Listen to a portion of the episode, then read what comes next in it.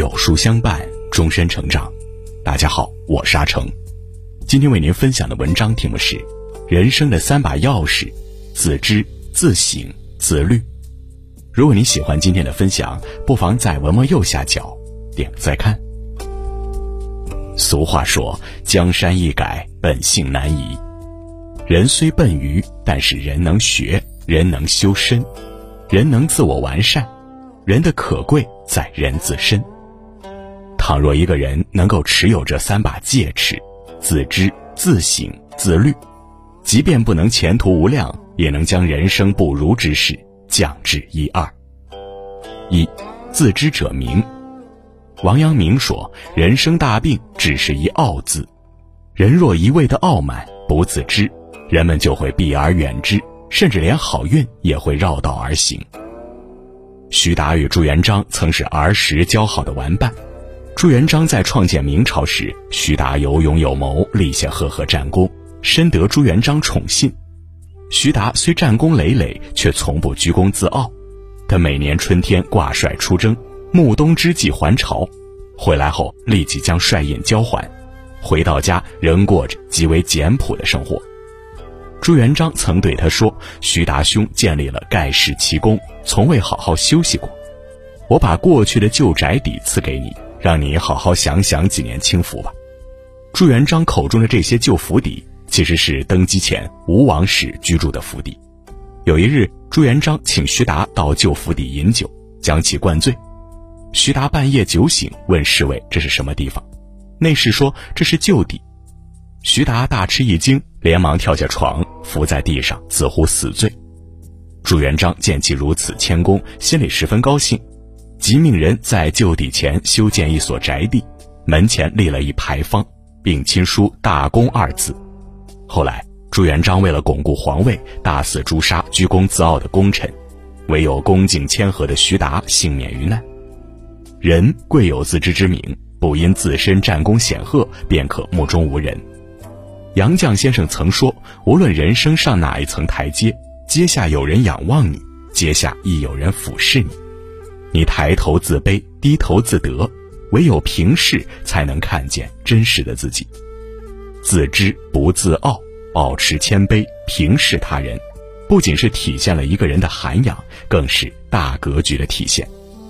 一个懂得自知、心怀天下、敬畏自然的人，才能活得更舒适、更通透。”二，自省者进。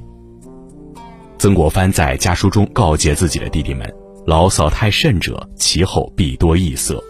盖无故而怨天，则天必不许；无故而尤人，则人必不服。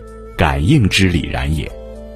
爱抱怨的人眼里看到的全部是别人的问题，从不会在自身找原因，也就缺乏自省能力和进步的机会。学会自省的人。才会凡事从自己身上找原因，而不是一味的去责备他人。如此方能更好的认清自己，驾驭自己的人生轨迹，才会越来越接近成功。曾国藩在每天的日记中都要将自己一天的言行进行一番彻彻底底的反思清扫。有一次，曾国藩的朋友窦兰泉来切磋，曾国藩并未理解好友的意思，便辞弃虚土与人谈理。本来是一件增益学业的事儿，结果却适得其反，二人不欢而散。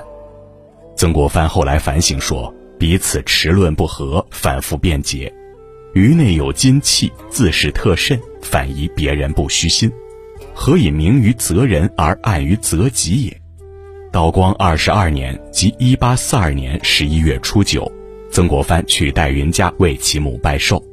本是喜庆之事，结果曾国藩出言不慎，弄得大家十分尴尬。宴席一散，便匆忙回家。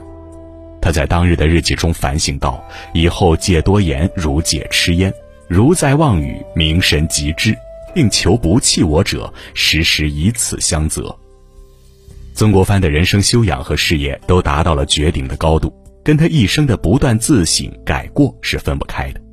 事实上，每个成功的人。在其背后，定是付出了常人看不到的艰辛与血汗，以及吾日三省吾身的自省。老子在《道德经》中说：“合抱之木，生于毫末；九层之台，起于垒土；千里之行，始于足下。世上本就没有一蹴而就的成功，只有不断洞见自己，不断前进，才会得到命运的垂青。自省改过，才是人生最亮的底色。三，自律者强。有这样一个实验，把一只猴子关在塔里，刚关进去时，它十分歇斯底里，它从这面墙跑到那面墙，还不断挠门，尖叫着呼喊，绝望地撕扯自己的头发。一会儿，当他筋疲力尽、冷静下来后，他开始从不同角度观察这座塔。他意识到这里很安全、平静，他可以通过窗户欣赏到外面美丽的蓝天和森林。又一会儿，厌倦感向他袭来，四周的墙壁似乎又向他靠近，于是他又重新陷入歇斯底里的恐慌中。人生实难，很多时候我们就像一只猴子困在社会的高塔中，焦虑不安却束手无策。但看过这样一句：一个人有多自律，就有多强大。人往往最大的敌人不是别人，而是自己。作家村上春树是一个极其自律的人，他爱好跑步，每天早晨六点四十准时起床，从一九八二起，每天跑十公里，坚持至今。有人问自律痛苦吗？答案是肯定的，自律一定会带来痛苦的，这是不可避免的。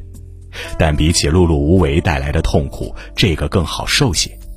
松下幸之助曾说：“登峰造极的成就源于自律，任何的丰功伟绩都有自律加持。真正厉害的人都是长期主义的自律者。在物欲横流的世界里，磨练心智，厚积薄发，方能寻得一隅寂静之地，拥有欢颜和甘甜。”很认同一句话：“人贵自知，而后自省，终而自律。”愿你我不断改善自己，每天都有进一步的欢喜，过热气腾腾的人生。